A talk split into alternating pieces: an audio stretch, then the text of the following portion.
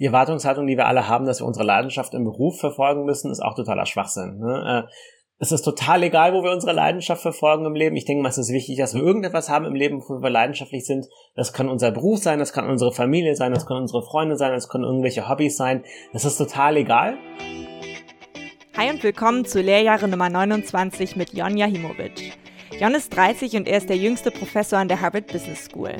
Wir sprechen im Podcast nicht nur darüber, wie er da hingekommen ist, sondern vor allen Dingen auch über sein Forschungsthema, das Thema Leidenschaft.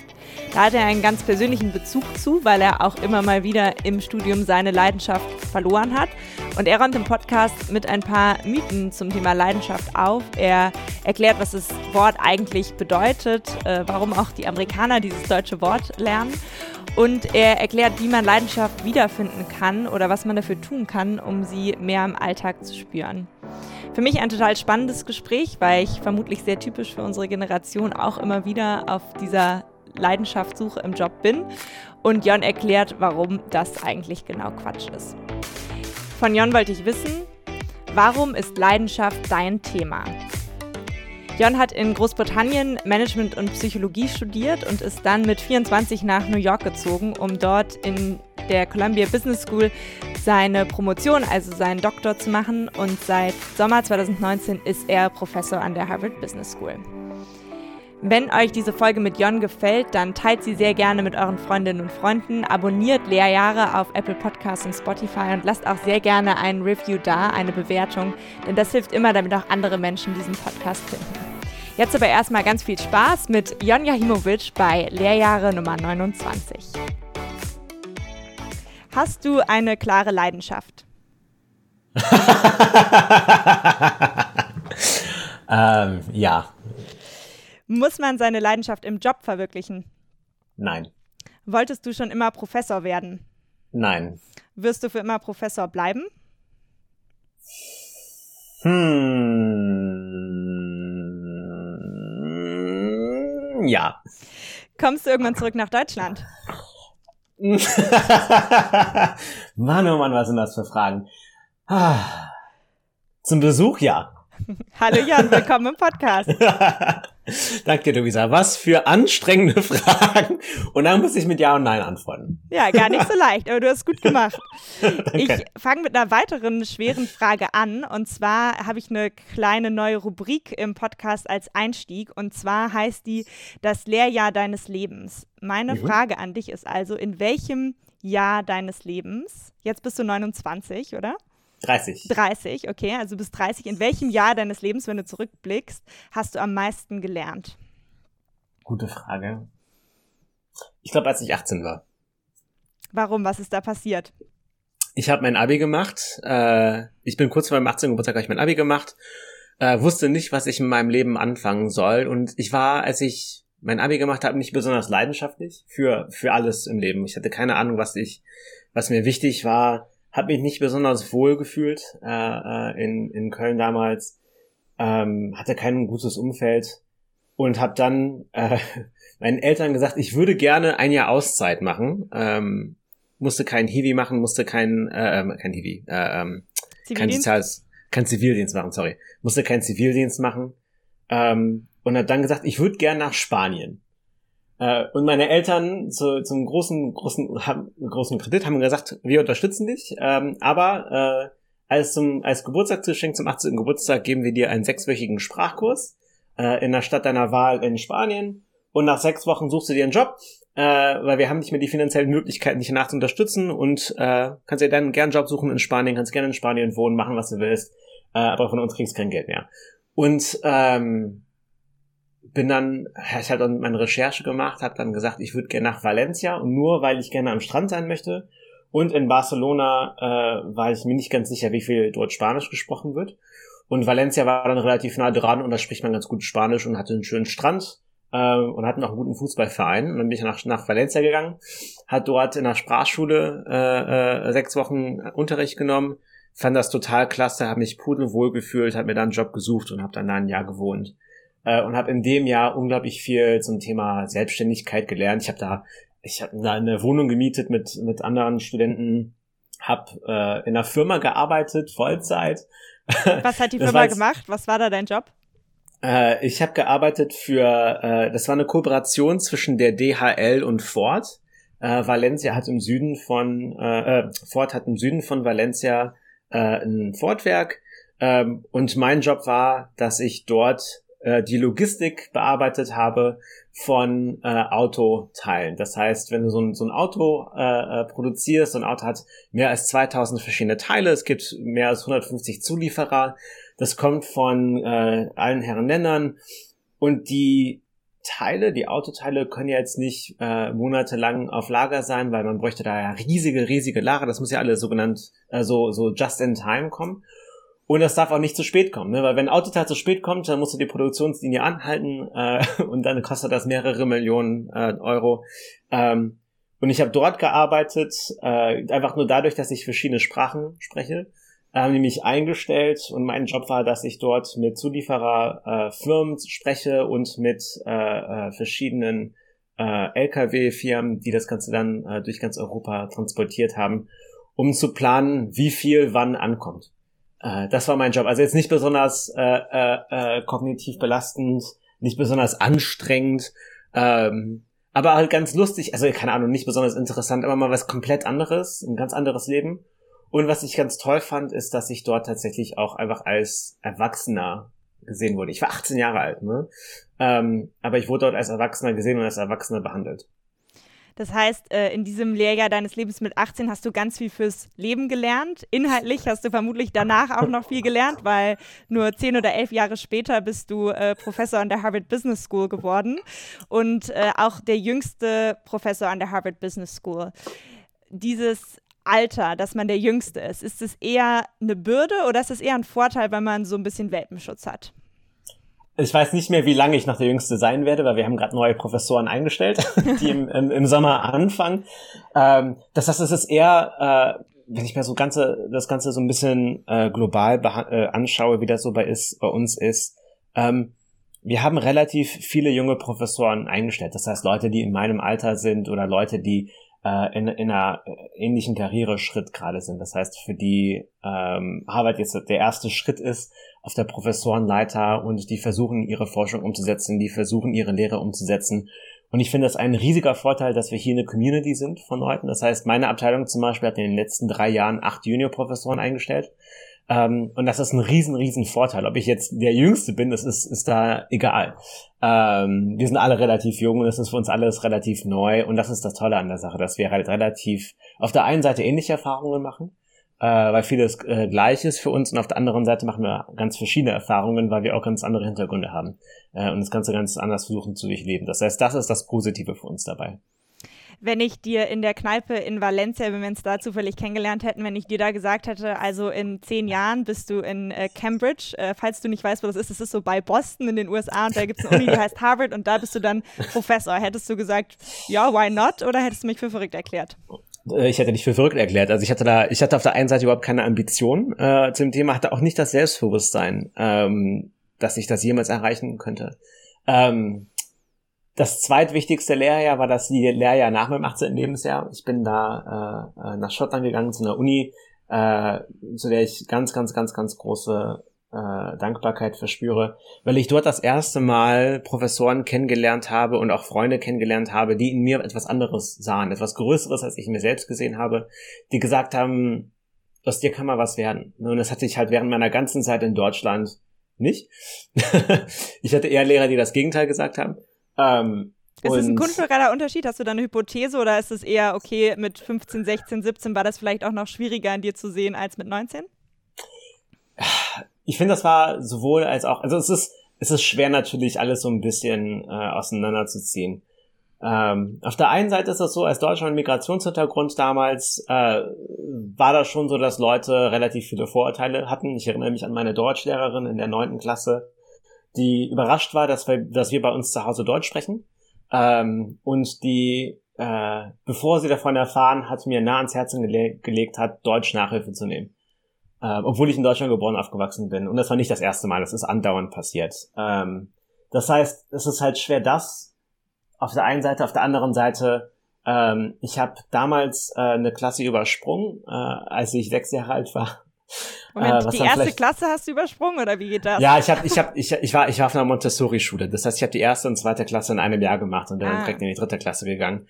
Ähm, das hat dann rückblickend dazu geführt, dass ich immer so ein bisschen jünger war als alle anderen und das hat dann auch den, den, den sozialen Kontakt mit anderen Mitschülern so ein bisschen schwerer gemacht und ich hatte dann auch ein bisschen andere Schwierigkeiten als andere. Ne? Das heißt, andere Leute äh, waren vielleicht dann auch so sozial wahrscheinlich schon ein bisschen weiter als ich, als ich dann, weiß ich, mit 15, 16 in der 11., 12. Klasse war. Das war schon so ein bisschen viel, ähm, überhaupt mit allem klarzukommen. Das heißt, ist für mich so ein bisschen schwer, alles auseinanderzuziehen, ob das kulturell ist, ähm, ob das äh, äh, mit meinem eigenen Hintergrund zu tun hat oder einfach nur auch einfach mit mit einfach wie erwachsen ich damals war und was ich alles mitbekommen habe, weiß ich gar nicht. Ne? Ähm, auf der anderen Seite ist es so, dass in, in St. Andrews, wo ich dann mal zur Uni gegangen bin, ein riesiger Wert auf individuellen Kontakt gelegt wird. Das heißt, dass wir in vielen kleinen Gruppen gearbeitet haben das heißt, dass auch mal ein Professor, dass man sich mit einem Professor jede Woche trifft und das sind vielleicht drei, vier andere Mitstudenten dabei. Ähm, das ist was komplett anderes. Aber mal eine Stunde lang, wo man zu fünft quatscht. Äh, und das hat sich der, dass der Professor sich dann äh, zu dir persönlich wendet und sagt, das war eine gute Idee. Und das hast du gut gemacht. Ne? Äh, äh, oder äh, hättest du Lust mit mir mal an Forschung zu arbeiten? Also es ist halt ein, ein ganz anderes Verhältnis, was ich davor überhaupt nicht kennengelernt habe. Äh, was an mir so ein bisschen das Interesse geweckt hat und auch vielleicht auch die Ambitionen, hey, vielleicht kann aus, aus mir mal was werden. Du hast äh, Management und Psychologie studiert, dann auch darin äh, promoviert, arbeitest auch als, als, Professor an dieser Schnittstelle. Äh, woher weiß man nach dem Abi schon, dass das die Fächer sind? Oder war das auch so ein bisschen so eine Fahrtabhängigkeit, dass du mal mit irgendwas angefangen hast und gemerkt hast, uh, das passt ganz gut, das mache ich immer weiter? Äh, total interessant. Ich habe tatsächlich vor zwei Jahren nochmal mein, äh, äh, mein Statement durchgelesen, mein Personal Statement zur Uni-Bewerbung. Äh, hatte überhaupt nichts mit Psychologie zu tun, hatte überhaupt nichts mit Management zu tun. Das war einfach nur, ich würde mich gern weiterentwickeln, ich würde gern ganz viel lernen, bitte nimmt mich. ich habe also bis heute, ich habe keine Ahnung, warum die mich angenommen haben. Ein, ein Grund, warum ich zu St. Andrews gegangen bin, ist, dass man in St. Andrews mehrere Fächer gleichzeitig belegen kann. Das heißt, das ist nicht so wie in Deutschland, dass man sagt, ich studiere jetzt BWL und ich nehme jetzt nur BWL-Fächer. Ähm, in St. Andrews ist das so tatsächlich, dass du äh, verpflichtet bist, tatsächlich am Anfang sogar drei Fächer zu belegen. Ähm, und zufälligerweise war Psychologie dabei, äh, es war Management dabei, weil ich gerade in der Wirtschaft war und ich fand das interessant. Ich war gerade in der Wirtschaft, ich würde gerne mehr über die Wirtschaft lernen. Ne? Äh, äh, ähm, und ich habe dann als dritten, als drittes Fach erstmal Spanisch belegt, weil ich dachte, ach, ich brauche mal ein ich war einfaches ja auch gerade in Spanien.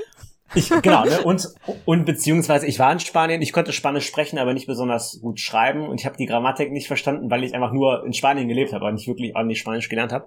Ähm, und habe einfach ganz viele verschiedene Dinge belegt und habe halt relativ schnell äh, äh, ganz viel Freude in der Psychologie gefunden. Ähm, es war auch relativ klein, wir waren 150 Studenten in der Psychologie ähm, und haben halt viel, wie gesagt, in kleinen Gruppen gearbeitet mit Professoren. Äh, und Management fand ich ganz interessant, weil das ein riesiger Kontrast war. Ne? Das heißt, beide Fächer Psychologie und Management, es ging beide, beide Fächer behandeln oder, oder kümmern sich darum, kümmern sich um Menschen. Das ist das zentrale Aspekt. Und ich fand das total interessant, dass beide Fächer dann komplett andere Hypothesen hatten, wie Menschen sich verhalten sollen oder was das Beste für Menschen ist und äh, äh, wie wir Menschen am besten führen und leiten können. Äh, fand ich ganz interessant. Und ähm, aber das ist, das ist nicht das beste Fach, was ich belegt habe in St. Andrews. Das beste Fach, was ich belegt habe, war in meinem zweiten Jahr. Ähm, und das war der mit Abstand geilste Kurs, den ich jemals gesehen habe. Das war ein neu entwickelter Kurs, den, äh, den es da, der damals angeboten wurde. Ich weiß nicht, ob der immer noch angeboten wird. Der Kurs hieß Great Ideas. Und der, der Usus des, des Kurses oder das, das Hauptargument war, dass jede Abteilung in St. Andrews zwei Wochen bekommt. Jeweils pro Woche hatten wir vier Vorlesungen. Und es ging darum, dass jede Abteilung die größte Idee ihres Fachgebiets darstellen sollte. Die hatten 50 Minuten Zeit, uns für diese Idee zu begeistern. Und habt ihr am Ende irgendwie abgestimmt, was eurer Meinung nach die greatest idea ist, oder musstet ihr auch eigene entwickeln? Äh, und das Examen war dann, äh, wir mussten drei große Ideen nehmen und versuchen äh, zu, zu verstehen, wo, wie wir, wie wir die anwenden können, um ein Problem unserer Wahl äh, äh, zu erklären oder von verschiedenen Perspektiven zu begutachten. Was mich rückblickend Ne, ist es immer schön, wenn man so das Ganze retrospektiv äh, äh, äh, beurteilen kann. Das ist wie, wie Kierkegaard das damals so schön sagte, The trouble with life is that you live it forward and you understand it backward. Und wenn ich das jetzt so rückwärts äh, begutachte, was mich so interessiert hat, war nicht der Inhalt von diesen Great Ideas, sondern dass man, dass wir Vorleser hatten, wir hatten halt jeden, zu jeder Vorlesung hatten wir eine andere Person und die waren so leidenschaftlich für diese obskure Idee. Ich erinnere mich noch an die Vorlesung zur Cuneiform, zu einer sehr, sehr alten äh, Schriftform, ähm, die 6000 Jahre oder weiß ich nicht, 5000 Jahre alt ist, wahrscheinlich die, die erste richtige Schriftform, die wir heute noch verstehen können. Ähm, und dieser Vorleser war 50 Minuten lang extrem leidenschaftlich, wie toll Cuneiform ist und was wir alles über Cuneiform lernen können und warum das heute noch wichtig ist. Und ich saß da mit offener Schublade. Ich, ich fand das total genial, hab davor nie davon gehört. Ähm, und rückblickend, glaube ich, was mich begeistert hat, ist, dass diese Person so leidenschaftlich für das Thema war. Äh, und das hat mich so mitgezogen. Ähm, und das äh, ist halt auch ein Grund, warum ich zu St. Andrews gegangen bin und rückblickend, warum ich auch so dankbar bin. Ich konnte einen Kurs namens Great Ideas belegen, äh, wo wir, äh, wo ich einfach ganz, ganz tolle äh, äh, äh, Erinnerungen dran habe. Würde ich mich auch sofort einschreiben, wenn du so davon erzählst. ähm, wenn du auf diese Jahre in St. Andrews zurückguckst, aber auch auf äh, deine Dissertation dann an der Columbia oder auch jetzt, wenn du forschst, da lernst du ja auch noch selber ganz, ganz viel. Aber was würdest du sagen, ist so die größte Fähigkeit, die dir das Studium mitgegeben hat, jenseits von dem Wissen über psychologische oder Managementkonzepte? Hm. Ich denke mal, was ganz, ganz interessant ist an der Forschung, ist, dass wir uns Fragen stellen können und dann die Fragen beantworten können. Das hört sich total einfach an. Ne? Wir stellen eine Frage und können eine Antwort bekommen. Aber ganz häufig ist es so, dass wir uns eine Frage stellen und die Antwort ist relativ schwer. Ne? Die Antwort ist keine Ahnung, was die Antwort ist. Oder wir wissen nicht, was die Antwort ist. Oder es gibt viele verschiedene Möglichkeiten, was die Antwort sein könnte. Das Tollste an der Forschung ist, dass das ein Werkzeug ist, Fragen zu beantworten. Ähm, und dass ich dann tatsächlich jetzt die Möglichkeit habe oder immer noch lerne, Fragen auf der einen Seite zu entwickeln, die mich interessieren, äh, die mich begeistern und dann eine Antwort zu finden. Vielleicht jetzt nicht die Antwort, aber eine mögliche Antwort äh, die so ein bisschen meine Neugier befriedigt. Und ich finde, das, das ist total schön, es macht total viel Spaß, ist natürlich auch total deprimierend, wenn man keine gute Antwort findet oder wenn man nicht die Antwort findet, die man sich erhofft. Ähm, äh, äh, hatten wir wieder diese Woche einen Fall, wo, wo die Antwort nicht die Antwort ist, die wir eigentlich erhofft haben. Aber ich denke, das ist das einfach das mit Abstand schönste und das, äh, wo einfach der Prozess der Forschung mich total begeistert wenn man die so zuhört, dann äh, spürt man deine Leidenschaft, äh, deine Leidenschaft für ähm, die akademischen Themen, mit denen du dich beschäftigst oder auch für dieses Umfeld äh, von der Uni. Aber gab es auch mal Zeiten in deinem Studium, die richtig hart waren, wo du wirklich gelitten hast oder vielleicht sogar mal überlegt hast, das Handtuch zu schmeißen? Also so den, den richtigen Durchhang hatte ich nach einem Jahr in New York und das hatte sowohl mit meiner Forschung zu tun, als auch mit meinem Heimweh und einfach generell mit meiner Isolation und ähm, Ach, ich weiß nicht, ich war so ein bisschen überheblich, als ich nach New York gegangen bin. Ähm, ich dachte, ich war damals 24, bin 2014 nach New York gegangen, um dort meinen PhD zu machen. Musste viel aufopfern, äh, um nach New York zu gehen. Das heißt, ich habe, wie gesagt, meine Freunde, meine Familie zurückgelassen. Ähm, ich war damals auch in einer äh, langfristigen Beziehung, die, äh, äh, wo wir uns getrennt haben. Jetzt nicht nur, weil ich nach New York gegangen bin, aber das war definitiv auch ein Katalyst. Äh, ähm, und habe gesagt, wenn ich so viel aufgeben muss, dann muss sich das lohnen ne? und hat dann halt riesige Erwartungen und nach einem Jahr ähm, war das nicht ganz so einfach. Ne? Ich hatte da so meine Leidenschaften äh, total verloren ähm, und musste so ein bisschen besser kalibrieren, wie das genau weitergehen soll. Hatte auch im Studium ein bisschen Schwierigkeiten mitzuhalten, äh, ähm, äh, einfach weil es komplett anders war als das, was ich bisher gemacht habe, komplett andere Erwartungshaltung ähm, komplett andere Anforderungen auch an uns und auch eine ganz andere Forschungskultur äh, als in Großbritannien, äh, was ich bisher, was ich davor so gut kannte. Und das zog sich relativ lange. Ne? Das heißt, ich habe mich dann tatsächlich vielleicht in dem, in dem Jahr darauf so ein bisschen rausgezogen, aber es war, hat sich trotzdem noch nicht so hundertprozentig gut angefühlt. Du hast ja auch die Leidenschaft als Metathema dann zu einem deiner Forschungsthemen gemacht. Äh, ist es auch aus dieser äh, Erfahrung der Leiden, des Leidenschaftsverlierens und Wiederfinden äh, resultiert oder wie bist du darauf gekommen, dass das dein Schwerpunkt ist?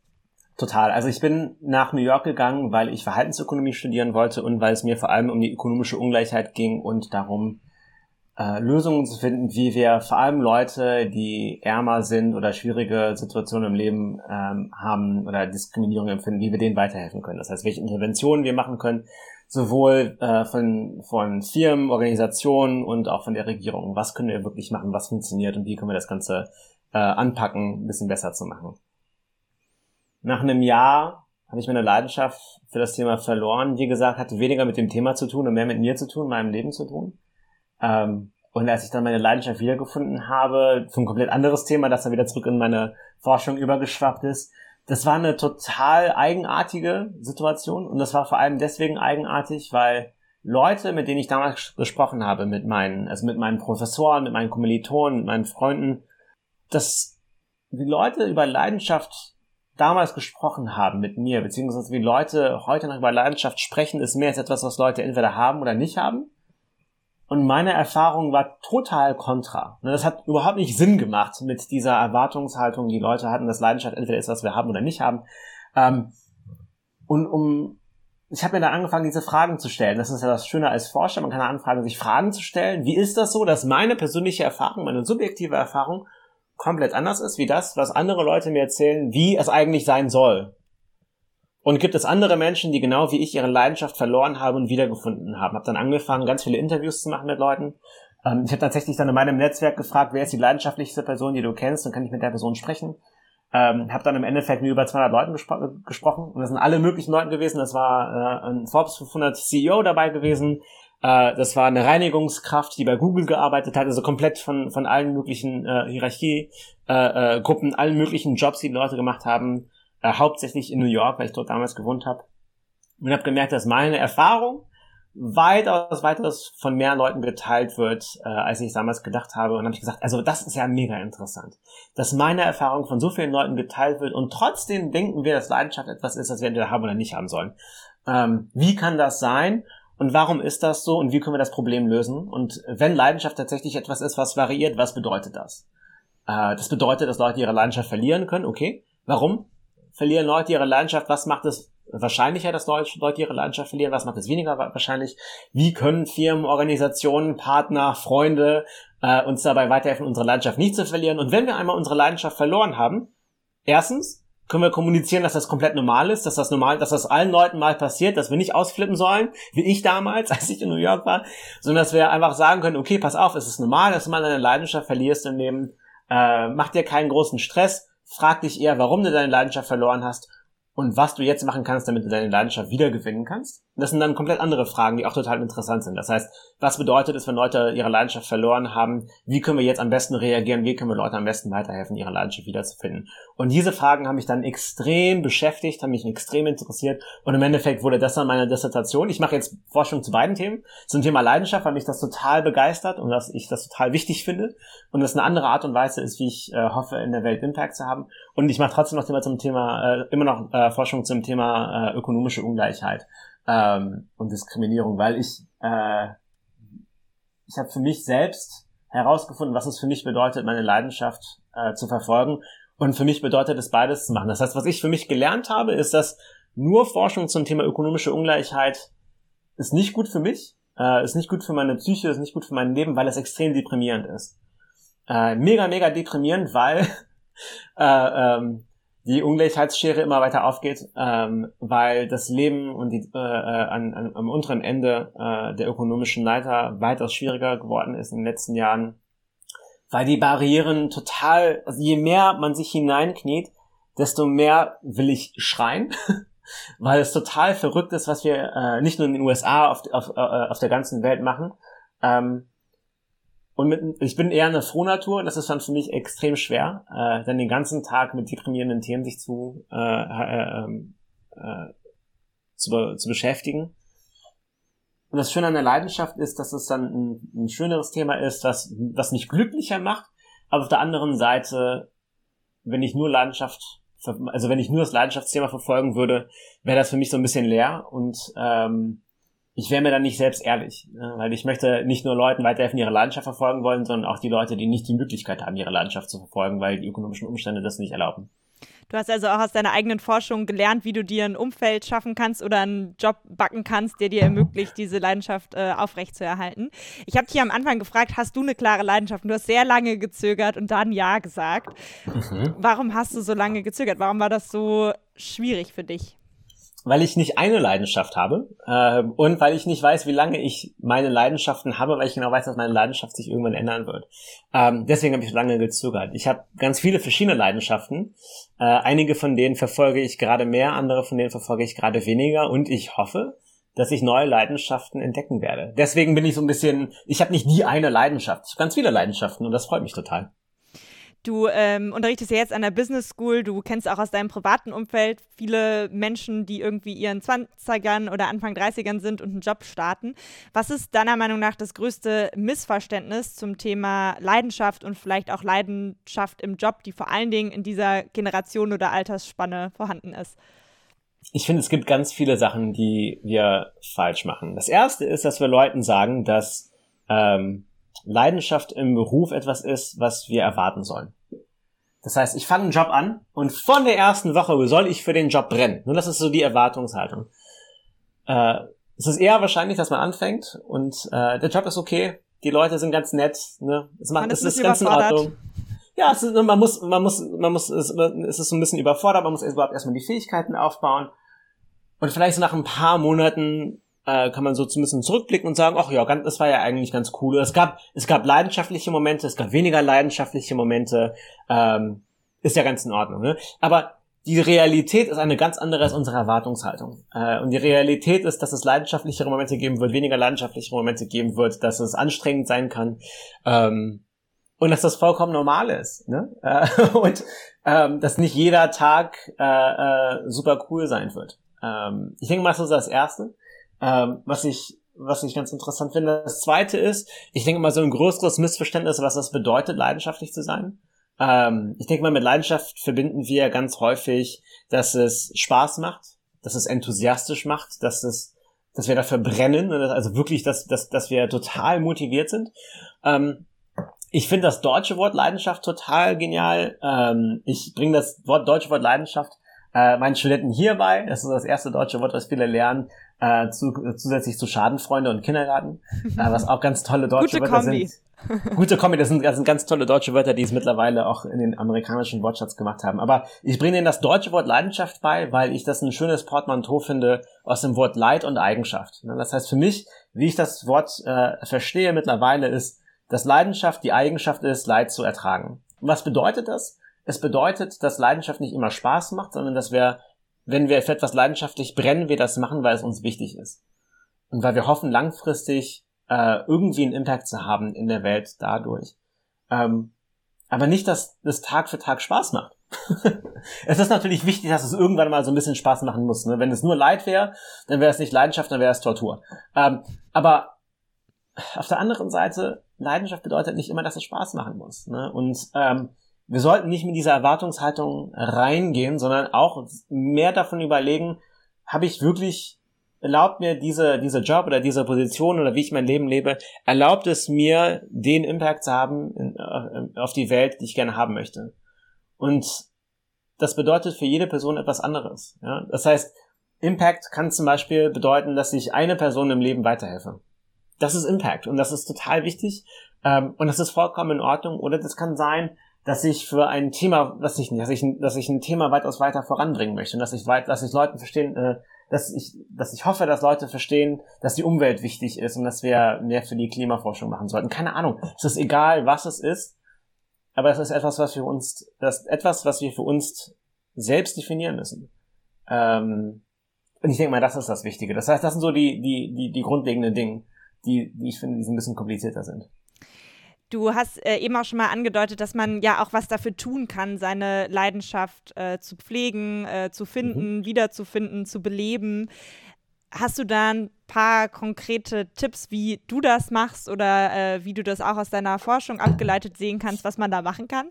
Wenn man es gerade so gar nicht spürt, wenn man so denkt, so, boah, ich finde eigentlich meinen Job irgendwie nervig, ich habe das Gefühl, man nichts, was mir so richtig Spaß macht, wo ich so richtig für brenne. Wie, wie komme ich da raus?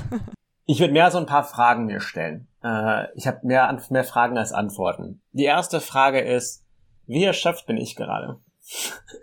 ähm, und wenn gerade viel in der Welt passiert, wie es momentan der Fall ist, das heißt, wenn meine emotionalen Ressourcen nicht, nicht besonders frei verfügbar sind, kann ich nicht von mir erwarten, leidenschaftlich zu sein. Beziehungsweise ähnlich leidenschaftlich zu sein, wie ich sein könnte, wenn ich eine emotionalen Ressourcen hätte. Ne? Leidenschaft ist im Grundlegenden immer noch eine Emotion. Und wenn ich weniger Ressourcen habe, diese Emotion zu verspüren, kann ich nicht erwarten, dass ich total leidenschaftlich bin. Das heißt, das bedeutet, dass manchmal die beste Art und Weise, mehr Leidenschaft zu haben, ist mal so eine Pause einzulegen. Was total, ne, das ist total, äh, äh, nicht, es ist total nicht intuitiv. Ähm, aber tatsächlich so mal eine Pause einzulegen und wirklich mal eine Pause einzulegen. Jetzt nicht so äh, eine Pause einzulegen und dann trotzdem zu arbeiten, sondern wirklich mal abzuschalten äh, und was Neues zu machen. Das ist das Erste. Das Zweite, dass ich mir überlegen würde, wie der Job ausschaut und ob ich in dem Job tatsächlich die Werte, die ich erfüllen möchte, auch sehe. Was meine ich damit? Das ist zum Beispiel ganz häufig so, dass wir jetzt durch die Zoom-Welt, in der wir alle leben, gar nicht mehr den Kontakt haben mit anderen Leuten äh, und ähm, wenn wir unsere Leidenschaft darauf basieren, dass wir irgendeinen Unterschied machen in dem Leben von anderen Menschen, wir jetzt in dieser momentanen digitalen Welt weitaus weniger den Unterschied sehen, die wir vielleicht in dem Leben von anderen Menschen machen.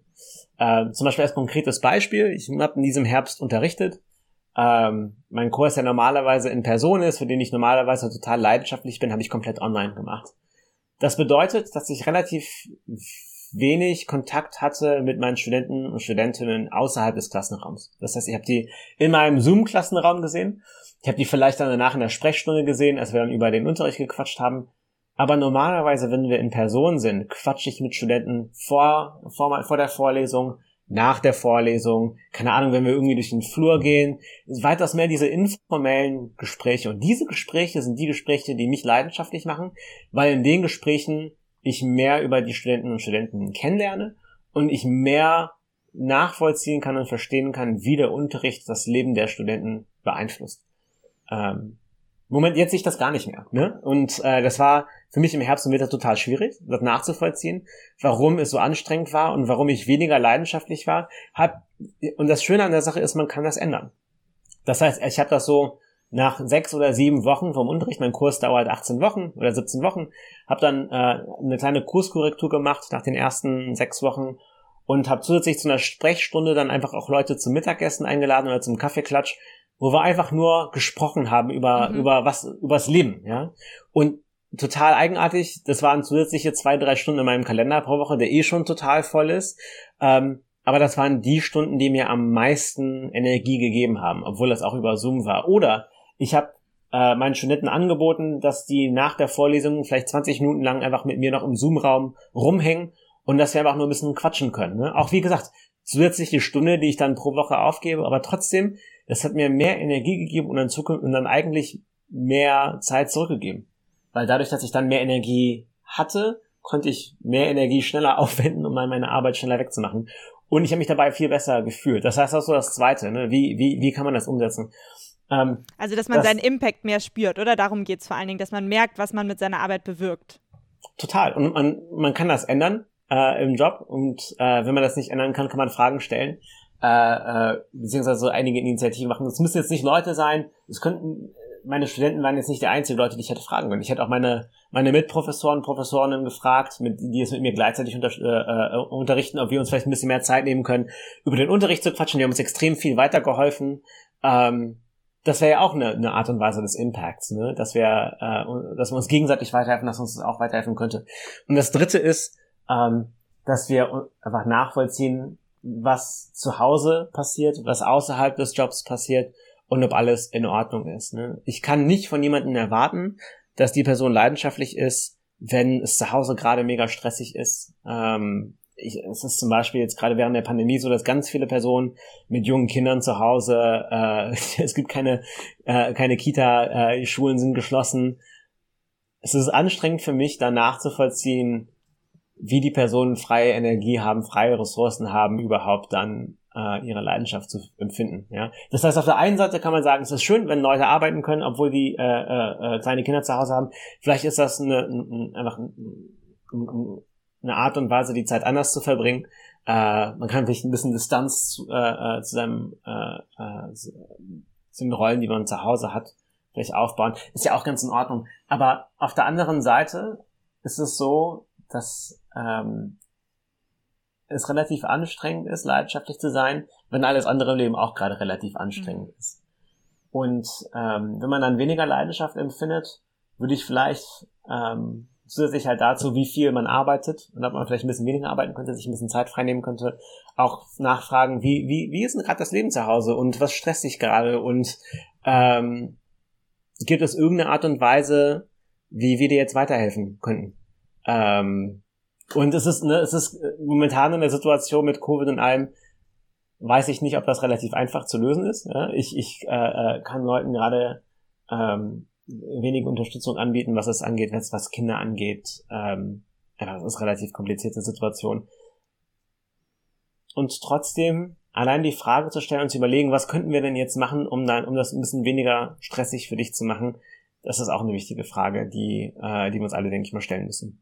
Ja, total interessant, dass äh, dann oft für, um Leidenschaft auch in seinem Beruf zu empfinden, die Stellschrauben nicht unbedingt im Berufsleben liegen, sondern auch woanders, ne, um es da zu ermöglichen. Ja, total. Und ich denke mal, dass das Finale ist, ne, diese äh, ähm, die Erwartungshaltung, die wir alle haben, dass wir unsere Leidenschaft im Beruf verfolgen müssen, ist auch totaler Schwachsinn. Ne? Äh, es ist total egal, wo wir unsere Leidenschaft verfolgen im Leben. Ich denke mal, es ist wichtig, dass wir irgendetwas haben im Leben, wo wir leidenschaftlich sind. Das kann unser Beruf sein, das kann unsere Familie sein, das können unsere Freunde sein, das können irgendwelche Hobbys sein. Das ist total egal. Es ist totaler Schmarrn, dass das im Beruf sein soll. Ähm, und ich denke mal, das ist auch ein Stereotyp, der äh, typisch amerikanisch ist, der so ein bisschen in die ganze Welt gerade überschwappt. Ähm, ich hoffe, ich kann das mit meiner Forschung so ein bisschen widerlegen, dass das äh, Schwachsinn ist und dass wir es vielleicht nicht so als Nonplusultra darstellen sollten. Und trotzdem ist es so, dass es gerade in den Köpfen von vielen jungen Leuten ist, dass das total wichtig ist, eine Leidenschaft im Beruf zu verfolgen. Und es ist doch total egal. Ich kann einen ganz tollen Job haben mit tollen Arbeitskollegen, äh, äh, der mir gute Jobsicherheit anbietet, der mich in eine Position bringt, meine Leidenschaft zu verfolgen. Und es kann auch außerhalb des Jobs sein. Cool das bedeutet nicht, dass meine Leidenschaft mein Job sein muss. ja, und ähm, ich denke mal, das ist das total Wichtige daran, dass wir vielleicht uns so ein bisschen äh, überlegen, warum überhaupt Leidenschaft Beruf sein soll und äh, ob das überhaupt so der Fall ist und wenn nicht, auch gut. Eine Frage, die ich einmal in Gästen stelle, ist, wenn du eine Sache verändern könntest an deinem Beruf, hättest du dann gerne mehr Sinn, mehr Geld oder mehr Freizeit? Du darfst nur aus diesen drei Kategorien wählen. mehr Sinn, mehr Geld und mehr Freizeit ich brauche nichts. Mir geht's gut. Also ich, also ich habe ich hab genügend Sinn. Ähm, ich habe genügend Geld ähm, ähm, ähm, äh, und Freizeit. Ach keine Ahnung. Also ich kann ich kann mir immer Freizeit nehmen, wenn ich möchte. Also ich, ich weiß nicht. Ne, es ist äh, äh, äh, ähm, das Professorleben ist schon ganz in Ordnung, äh, muss man sagen. Das heißt, ich habe mega viel Glück gehabt. Ich denke mal, wir müssen auch viel mehr über das Thema Glück sprechen. es, äh, ähm, ich habe mega viel Glück gehabt, bin nicht ganz viel Glück hier angekommen. Auf der einen Seite ähm, bedeutet das auch, dass meine momentane Situation relativ gut ist. Uns geht's gut zu Hause. Ähm, auf der anderen Seite muss man dann auch die Frage stellen, wer hat die Möglichkeit, Glück zu haben äh, in unserer Gesellschaft. Ähm, ich schreibe gerade einen Case und Case ist so ein Lehrmaterial. Das heißt, wir schreiben einen Case über eine Person, über eine Situation und benutzen das dann als Lehrmaterial in unserem Unterricht. Ich schreibe gerade einen Case ähm, über den CEO von einer Organisation äh, namens Harlem Children's Zone. Äh, über, äh, äh der heißt Kwame Wuzuki, total inspirierende Person.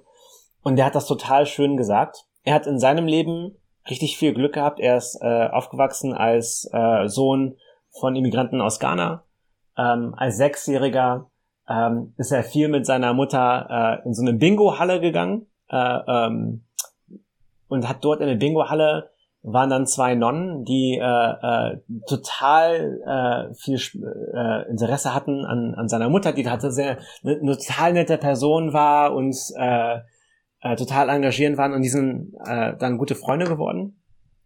Und die beiden Nonnen haben dann ein Interesse an dem sechsjährigen Kwame gefunden und haben ihn eingeladen, auf die Grundschule zu gehen, die die Norden dann auch äh, äh, tatsächlich geführt haben. Und die Grundschule war eine Elite-Grundschule.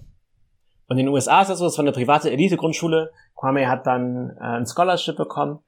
Äh, ist dann kostenlos auf diese Schule gegangen.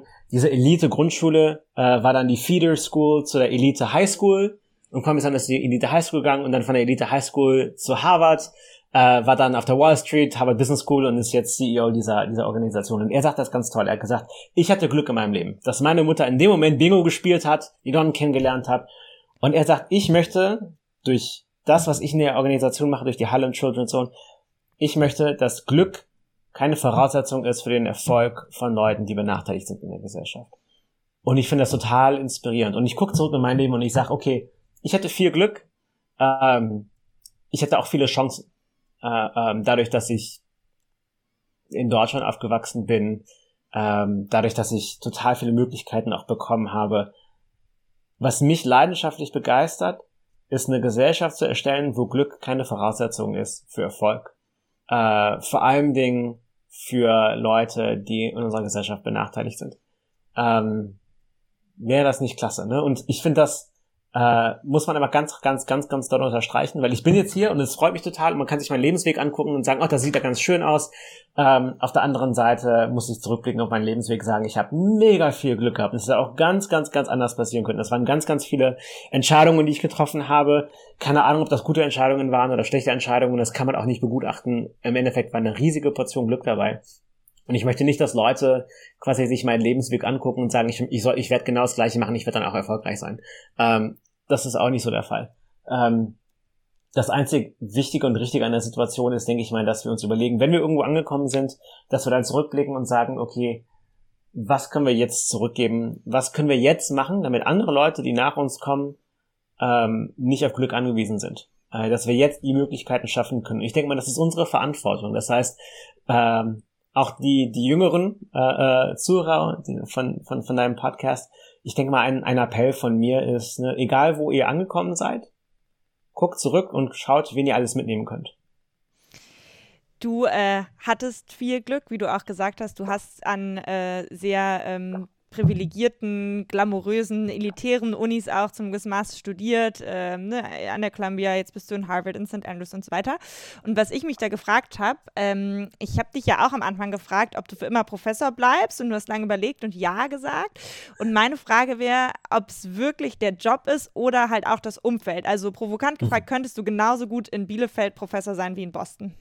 Also als ich, als du mir die Frage gestellt hast, werde ich immer Professor sein, ich habe die so ein bisschen anders interpretiert. Ne? Äh, ich habe interpretiert mehr so als Identität. Ah. Das heißt, ich glaube als Identität, ich werde immer Professor bleiben im Kopf. Ähm, ich glaube auch mehr oder weniger, ich bin schon seit zehn Jahren in meinem Kopf Professor. Jetzt nicht ne, nicht so als als Identität, nicht weil ich ähm, total selbst eingenommen bin, sondern weil ich liebend gerne Fragen stelle und liebend gerne dann versuche Antworten herauszufinden. Und das macht man als Professor äh, ähm, sehr häufig oder liebend gerne Leute unterrichte. Ich habe in, in vielen verschiedenen Situationen versuchen, versucht Leute zu lernen und dann Leute auch zu unterrichten. Wie gesagt, rückblickend ist das ein bisschen, ein bisschen einfacher. Ähm, deine Frage ist total interessant. Inwiefern ist das Umfeld wichtig? Das Umfeld ist mega wichtig. ja, ich gebe dir äh, ein Beispiel. Angenommen, ich habe eine Idee zu einer Forschung, äh, äh, äh, eine Frage, die ich stellen möchte. Ähm, ich weiß nicht, ob die Idee gut ist oder schlecht ist. Ja? Aber ich arbeite an der Idee, keine Ahnung, ein, zwei Wochen. Ich schreibe ein, zwei Seiten, mache eine kleine PowerPoint-Präsentation. Ich kann hier dann zehn Leute fragen, die total genial sind, mega, mega schlau sind, die mega erfolgreich waren. Und ich kann fragen, was halt, was halt, was hält ihr von, von dieser Idee hier? Ist das eine gute Forschungsidee? Sollte ich die nächsten sechs Monate meines Lebens dieser Idee äh, äh, geben oder nicht? Und ich frage dann die zehn Leute, die zehn Leute haben dann ganz viele verschiedene Meinungen. Im Endeffekt, äh, entweder revidiere ich die Frage oder ich äh, sage, das war jetzt nicht die richtige, das war jetzt nicht die richtige Frage zu fragen. Wenn ich woanders wäre, hätte ich nicht Zugriff zu diesen zehn verschiedenen Leuten. Und was das bedeutet, ist, dass meine Hit-or-Miss-Rate, das heißt, die Wahrscheinlichkeit, dass ich eine Frage verfolge, die gut ist, die tatsächlich die Möglichkeit hat, die Welt zu verändern, das ist so das Ziel meiner Forschung, die, die, die Wahrscheinlichkeit ist geringer. Ähm, weil ich persönlich, und das ist generell für viele Forscher so, habe nicht die Möglichkeit, ex ante herauszufinden, ob das eine gute Frage ist. Das ist für andere Leute weitaus einfacher zu beurteilen. Ne? Und das ist in jedem Schritt der Forschung so. Das ist jetzt zum Thema Forschungsfrage. Das gleiche ist jetzt, wenn ich eine, eine Studie entwickle. Und ich frage Leute, was halt, ne, das ist meine Forschungsfrage, was haltet ihr denn von der Studienentwicklung hier? Ist das das richtige Design und soll ich das wirklich so machen? Genau das Gleiche. Ja, die Wahrscheinlichkeit, dass ich eine gute, eine gute Studie entwickle, ist höher, wenn ich zehn Leute fragen kann, was die davon denken und die zehn Leute sind führend in ihrem Fachgebiet. Das heißt, klar ist es so, dass das Umfeld meine Forschung besser macht. Ähm, auf jedem, auf jedem Schritt. Und auf der anderen Seite, die zehn Leute äh, fragen mich manchmal.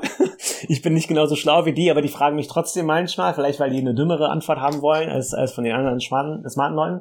Ähm, und das bringt mich auch extrem weiter, weil ich dann total tolle Ideen gepitcht bekomme. Und die fragen mich dann nach meiner Meinung und ich muss dann tatsächlich überlegen, ist das eine gute Idee? Ist das ein gutes Studiendesign? Ist das die richtige Frage? Ist das die richtige Art und Weise, die Frage zu beantworten? Lernst du auch und das hilft von, mir ne? dann. Ja, total. Das hilft mir dann extrem weiter. Das heißt, alleine hier zu sein, natürlich ist das für mich wichtig, das, äh, weil es meine eigene Forschung wichtig ist. Das ist wichtig, weil ich extrem viel über Forschung lerne. Ähm, und das ist das Tolle daran tatsächlich. Das heißt, ähm, ich hoffe, ich bin ein besserer Professor, weil ich hier bin. Ähm, ich hoffe, ich kann das alles mitnehmen und total viel lernen und egal was zukünftig passiert, dass ich das dann weitergeben kann jetzt hast du schon ein bisschen darüber gesprochen, wie wichtig es auch ist, auf, einem, auf einer fachlichen Ebene mit anderen Menschen äh, dich auszutauschen oder auch äh, die Ratschläge vielleicht dazu holen. Wenn du einen persönlichen Jon-Aufsichtsrat äh, für dich äh, gründen könntest und du dürftest nur noch diese Leute konsultieren bei beruflichen, privaten Lebensentscheidungen, Fragen, mhm. die du halt stellen willst, welche drei Leute würdest du in diesen Jon-Aufsichtsrat holen? Interessanterweise tatsächlich niemand aus meinem Arbeitsleben. Sondern? ähm, mein Bruder, äh, äh, meine Partnerin und wahrscheinlich eine dritte Position, die rotieren würde, wie so ein, äh, äh wie im Sicherheitsrat. Und das wäre dann ähm, einer meiner engsten Freunde, die ich dann durchrotieren würde, ähm, weil ich weiß, dass ich sehr anstrengend bin und ich möchte nicht, dass sie zu viel Zeit äh, darauf aufwenden. Dann können die sich aufteilen dass sie halt jeder, jeder, jede Person nimmt dann, weiß ich nicht, ein Quartal. Sehr gut. Am Ende des Podcasts äh, spiele ich immer noch eine Rubrik, die heißt geklaute Fragen. Das heißt, da äh, klaue ich mir Fragen von äh, Menschen, die schlauer sind als ich. Äh, wie du liebe ich Fragen zu stellen und äh, mit anderen Menschen Fragen zu diskutieren. Und ich habe mir eine geklaut für dich äh, von Max Frisch. eine aus diesem Fragebogen 36 Questions that lead to love und eine von einem deutschen Journalisten, der heißt Sven Michaelsen. Die erste Frage für dich ist, werden Schwächen in uns umso stärker, je mehr wir uns mit ihnen beschäftigen?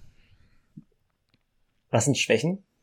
Ja, so ähm, Weaknesses, also Sachen, die äh, man nicht gut kann, die äh, ja, worüber man sich vielleicht auch selber darüber ärgert, dass man da nicht gut drin ist oder mit bestimmten Situationen nicht gut umgehen kann. Okay, das heißt Schwächen, ich, will, ich möchte das nur erstmal definieren für dich, ja. Das heißt, Schwächen sind Dinge, die ich nicht gut kann, die aber wichtig sind, sagst du. Mhm. Das heißt, nicht nur Sachen, die ich nicht gut kann, sondern Sachen, die ich besser besser machen möchte, weil das wichtig ist für mich persönlich. Ist das, ist das richtig? Genau, also zum Beispiel, ich kann jetzt nicht gut Basketball spielen, aber ich würde jetzt nicht sagen, Basketball spielen ist meine Schwäche, weil mir ist egal, ob ich gut Basketball spielen kann. Aber okay. ähm, so, genau. Und geht es dir um Persönlichkeitsmerkmale oder um Fähigkeiten? Ähm, Persönlichkeitsmerkmale. Insofern war mein Basketballbeispiel nicht so passend. das heißt, es geht darum, habe ich persönliche, gibt, gibt es etwas in meiner Persönlichkeit, was mich ärgert, weil mhm. ich das gerne anders machen würde? Mhm. Natürlich. Aber das Wichtige daran ist nicht, denke ich mal, ähm, also es gibt zwei Möglichkeiten. Auf der, anderen, auf der einen Seite, Persönlichkeit kann sich ändern. Ja, es gibt ganz, ganz, ganz viel Forschung dazu. Persönlichkeit kann sich ändern durch, äh, äh, durch Therapie, durch Psychologen, durch psychologische Unterstützung, weil das Leben weitergeht ähm, und man ganz viele neue Erfahrungen macht. Persönlichkeit kann sich ändern. Das heißt, so wie man gerade ist, ist nicht die Person, die man irgendwann sein wird. Auf der anderen Seite ändert sich Persönlichkeit jetzt auch nicht mehr so riesig. Ja, das heißt, äh, äh, für Leute, die ähm, mega äh, äh, ähm, penibel sind, ja, die werden im Leben immer so ein bisschen penibler sein als alle anderen. Auch wenn die vielleicht so ein bisschen lässiger werden im Leben.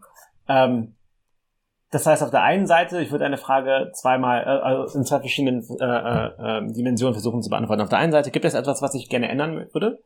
Und das andere ist, kann ich Strategien entwickeln, um meine sogenannte Schwäche, keine Schwäche mehr, äh, äh, äh, oder kann ich kann ich Strategien entwickeln, damit meine Schwächen mich im Leben nicht negativ beeinflussen. Und ist die Frage, so? ja, ja, und die Frage war ja, ob die Schwächen stärker werden, je mehr wir uns mit denen beschäftigen.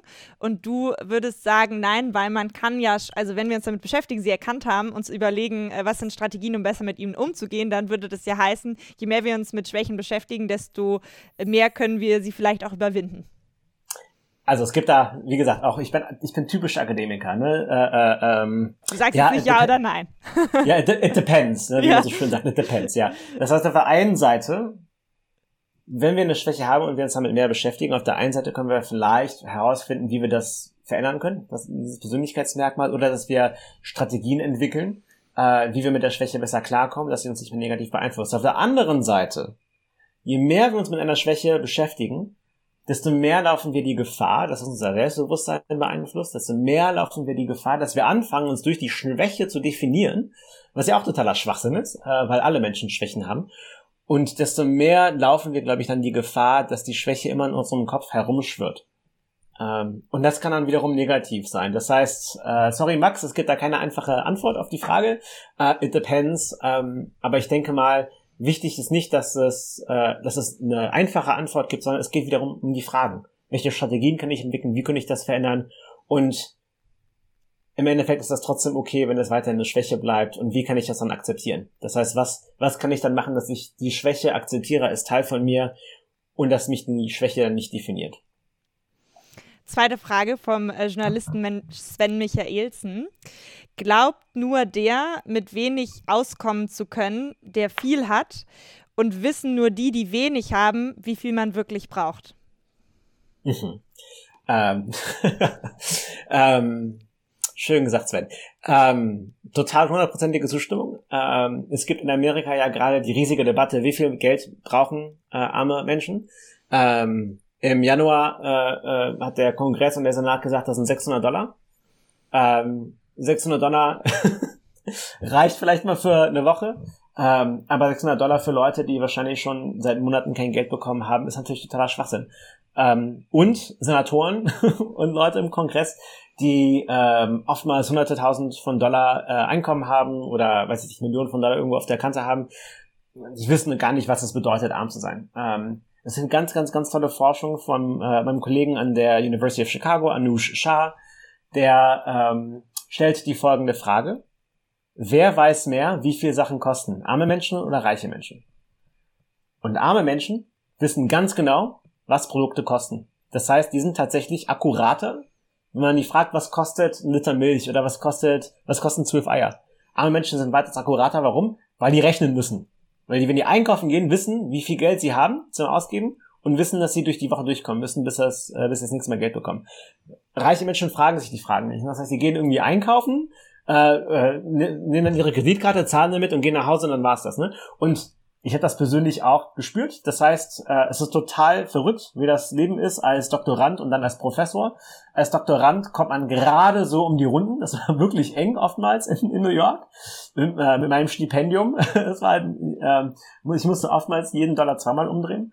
Ähm, und dann äh, einen Monat später ist man Professor und an der Harvard Business School wird man relativ gut bezahlt. Und plötzlich hat man dann Geld zum Ausgeben. Man muss dann nicht mehr jeden Dollar umdrehen. Und das war für mich dann tatsächlich, ich habe im Juni 2019 äh, habe ich noch meinen PhD gemacht. Im Juli 2019 bin ich Professor. Das heißt, von einem Monat auf den anderen konnte ich plötzlich Geld ausgeben. Und ich habe selbst gemerkt, wie viel weniger ich nachgedacht habe, was Sachen gekostet haben. Ähm, ich habe zum Beispiel wirklich damals äh, ein Excel-Spreadsheet gehabt, 2018, 2019 und die Jahre davor, wo ich jede Ausgabe, also jede größere Ausgabe wirklich eingefügt hat, um zu gucken, wofür gebe ich Geld aus und kann ich mir zum Beispiel einen Flug nach Deutschland leisten, kann ich mir Urlaub leisten, kann ich mir, weiß ich nicht, ein, ein neues Telefon leisten, egal was es war. Ähm, der letzte Eintrag ist Ende Juni 2019.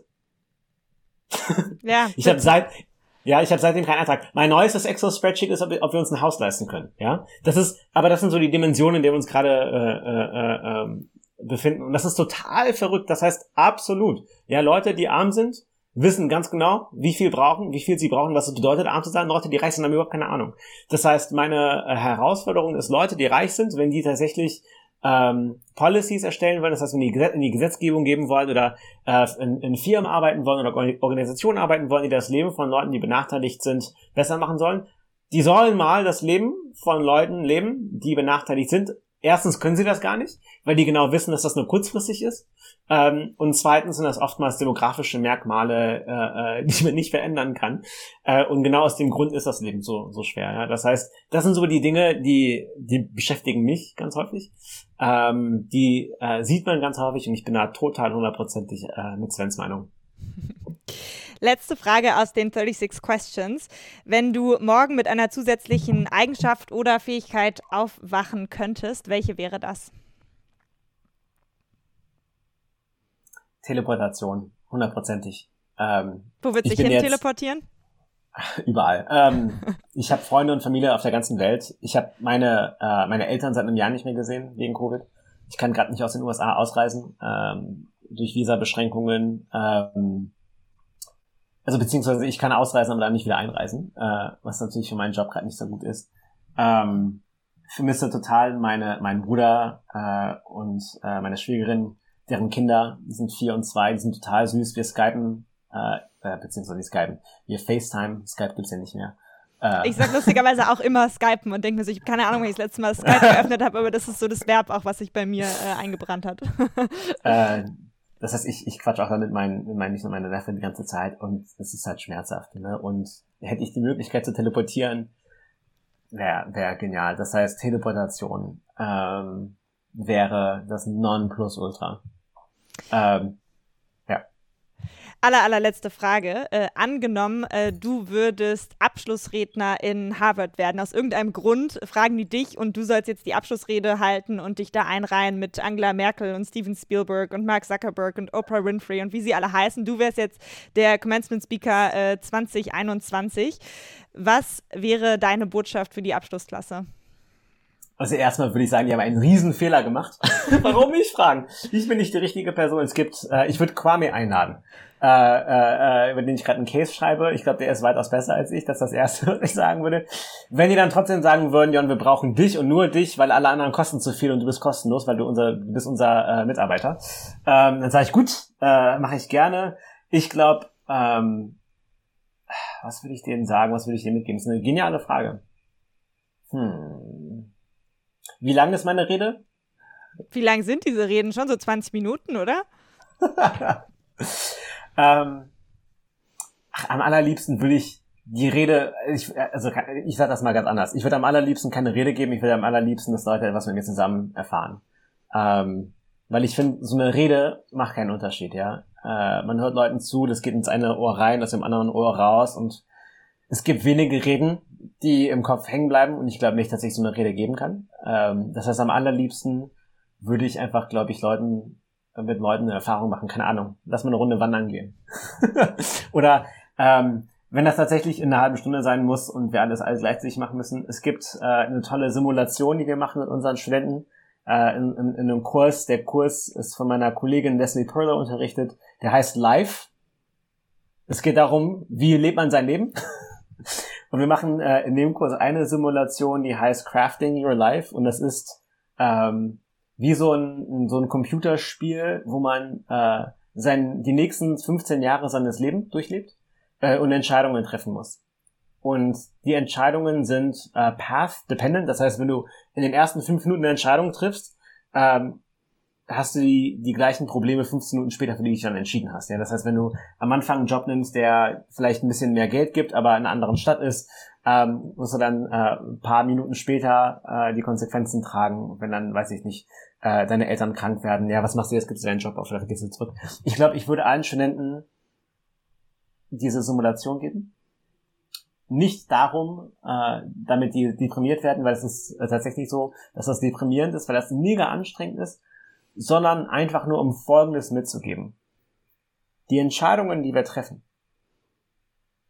Häufig ist es so, dass wir nicht genügend Zeit mit Entscheidungen ähm, uns nehmen.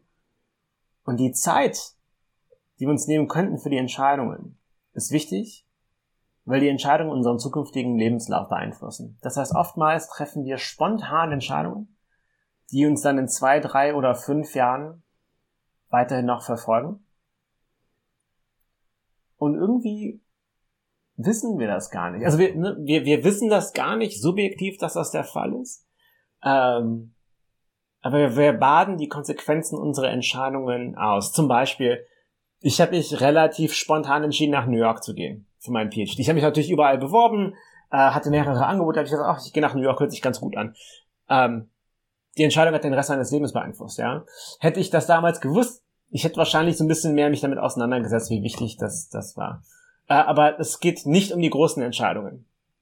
Es geht für mich eher um die ganz vielen kleinen Entscheidungen, die wir treffen, die trotzdem langfristig riesige Konsequenzen haben. Und diese Simulation bringt das einem ganz, ganz, ganz, ganz toll bei, dass es eigentlich nicht um die großen Entscheidungen geht, sondern um die kleinen Entscheidungen, wie arbeite ich heute bis 17 Uhr oder bis 19 Uhr. Das heißt, gehe ich um 17 Uhr nach Hause und verbringe mehr Zeit mit meiner Familie oder gehe ich um 19 Uhr nach Hause, komme erschöpft nach, komme erschöpft nach Hause ähm, und sehe meine Familie nicht. Oder ähm, gehe ich heute Morgen laufen oder äh, sage ich, komm, ich äh, lese lieber ein Buch oder weiß ich nicht. Ähm, und äh, gehe dann irgendwann mal später laufen. Das, es geht eher um die kleinen Entscheidungen. Uh, don't sweat the small decisions. Uh, wäre dann wahrscheinlich mein Tag. Um, small decisions are path dependent, and you will you will have to deal with the consequences of small decisions later in a way that they will make you they will force you into big decisions. Spannend. Ich hoffe, es kommt irgendwann mal zu diesem Experiment. Äh, vielleicht bist du noch mal Commencement Speaker. Jetzt aber erstmal äh, vielen Dank für deine Zeit. Schön, dass du da warst. Vielen Dank, Luisa. Ganz, ganz, ganz tolle Fragen. Hat mich total gefreut. Ich habe das Interview mit Jon an einem späten Samstagnachmittag, an einem dunklen Wintertag aufgenommen und ich weiß noch genau, mit wie viel mehr Energie ich aus diesem Gespräch rausgegangen bin, als wie ich reinkam. Und das ist das, was mich an Jon total fasziniert, dass er diese Energie hat, die irgendwie überspringt, dass seine Ideen ansteckend sind und dass ich es auch befreiend fand, dass er eben so klar sagt, Leidenschaft im Job oder vor allen Dingen im Job zu finden, ist eigentlich eine bescheuerte Idee und ich finde, das gibt einem sehr viel Entscheidungsfreiraum und äh, viel Stoff zum Nachdenken. Wenn euch die Folge mit Jon gefallen hat und ihr vielleicht insgesamt an dem Thema Studieren in den USA interessiert seid, dann hört auch mal in die Folge mit Moritz Bayer-Lenz rein. Moritz war lange Investmentbanker bei Goldman Sachs, arbeitet inzwischen in einem Venture Capital Fonds, aber im Podcast reden wir auch viel über sein Studium in Stanford, wo er sein MBA gemacht hat. Wenn ihr noch weitere Podcast-Folgen von Lehrjahre hören wollt, dann schaut mal bei Apple Podcasts und bei Spotify vorbei. Abonniert dort gerne diesen Podcast, hört in ältere Folgen, schreibt eine Bewertung, teilt ihn mit euren Freundinnen und Freunden, damit mehr Leute Lehrjahre auch auf anderen Kanälen hören können. Ich freue mich, wenn wir uns wieder hören zu Lehrjahre Nummer 30 in zwei Wochen. Bis dahin.